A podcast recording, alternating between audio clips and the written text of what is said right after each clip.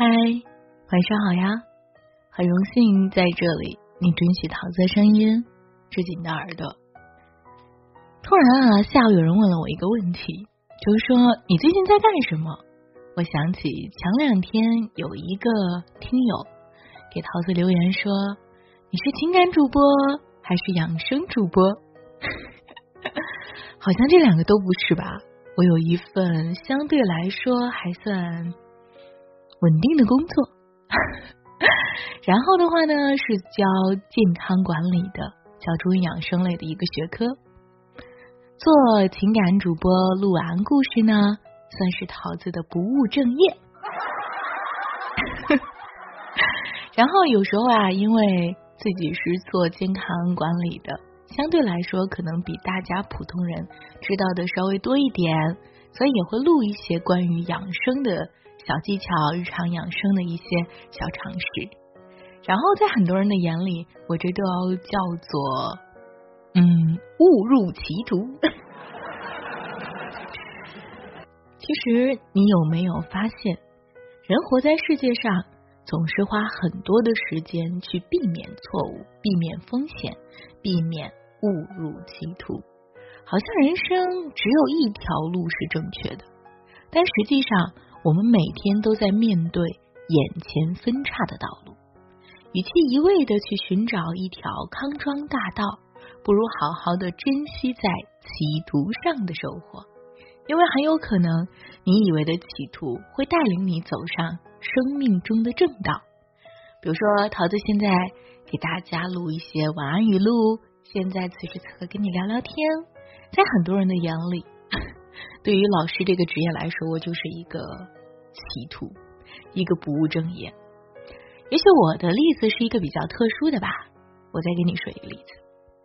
我认识的一个前同事，他的职务呢很难定位，包山包海，要打扫整家公司，帮忙整理档案，联络厂商客户，还要替老板送洗衣物，偶尔啊还要。兼任会计的工作，即使工作量大又繁琐，可是他的薪水呢，却不如公司里的任何一个员工。后来我才知道，原来他到这家公司呢，是想从设计助理做起，慢慢熬成设计师。想不到，老板要他一人兼多职，能接触设计的时间啊，反而少了。可是他不论有多少麻烦的代办事项。几乎没有同事听过他的抱怨。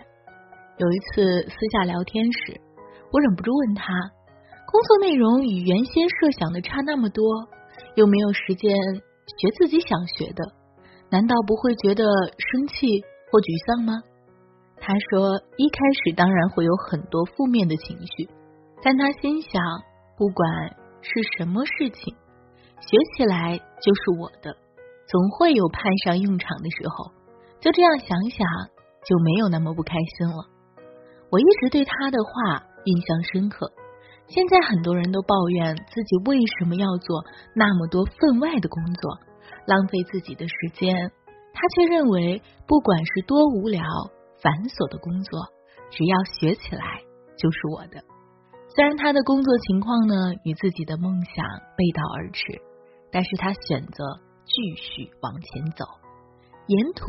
尽可能的去搜集各式各样的宝物，虽然不一定有用或者是没用的那一天，但是至少他确定那些能量与收获都是属于他的。后来我离开了那家公司，过了好一阵才听说他换工作了，不只是达成想成为设计师的梦想，而是因为他除了做图，还能够亲自与厂家客户。沟通联系，甚至啊，因为懂一些会设计，适时的帮新公司处理某些财务问题，新老板非常器重他，给了他更大的发挥空间。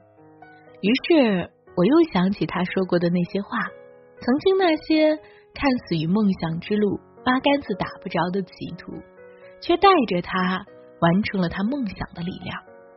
当初乍看起来像是在浪费时间的工作，其实都是为了此时此刻做准备。如果他没有坚持下去，或许还是会成为一个设计师，但是可能就不会拥有这么多其他的技能，让他更快的受到老板的青睐。要是一直抱怨做这些事根本就是在浪费时间的心态，那么我们就真的会浪费掉很多生命中的部分，因为没有人可以明确的告诉你什么才是浪费。同一件事情，你可以觉得那是在浪费时间，同样，你也可以告诉自己，那是在积累经验。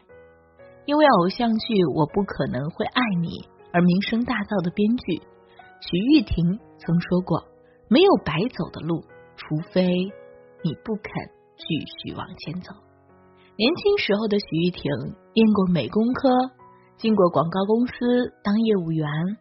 跑记者，当室内设计师，没有一个职业让她发光发热，最后才选择当编剧。他说，过去的工作经验带给剧本很多的养分，美工的训练让他的剧本有画面感。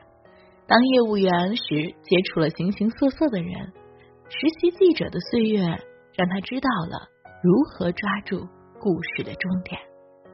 他不避讳的说。过去背离梦想时，也曾感到茫然、苦闷、受困。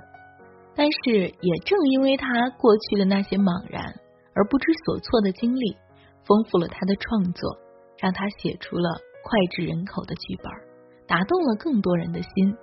对他而言，过去的经历就是一种积累与准备，而不是浪费。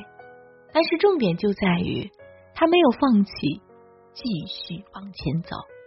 如果过去的每条路都是歧路，他闯都没闯就退缩了，那么根本也无法积累到后来生命的养分，让自己走向最想去的地方。如果你并不是非常幸运，目前还走在感觉茫然的道路上，你要做的就是与负面情绪保持距离。因为一味的茫然、沮丧，只会蒙蔽双眼，让你无法看见路上等着你的要去搜寻的宝物。那么，你就真的会白走这条路了。生命本身就是一串积累，而这些积累未必都是在我们感觉良好的状态下达成的。更多的时候啊，我们都是在犹豫、疑惑时。不知不觉的积累了生命的厚度，最后才有机会不知不觉的达到最初的方向。嗨，晚上好呀，我是桃子，是个什么样的桃子呢？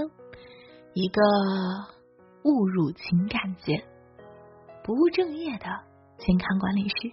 我喜欢写作，喜欢给你讲故事。我叫桃子说故事，我不写故事。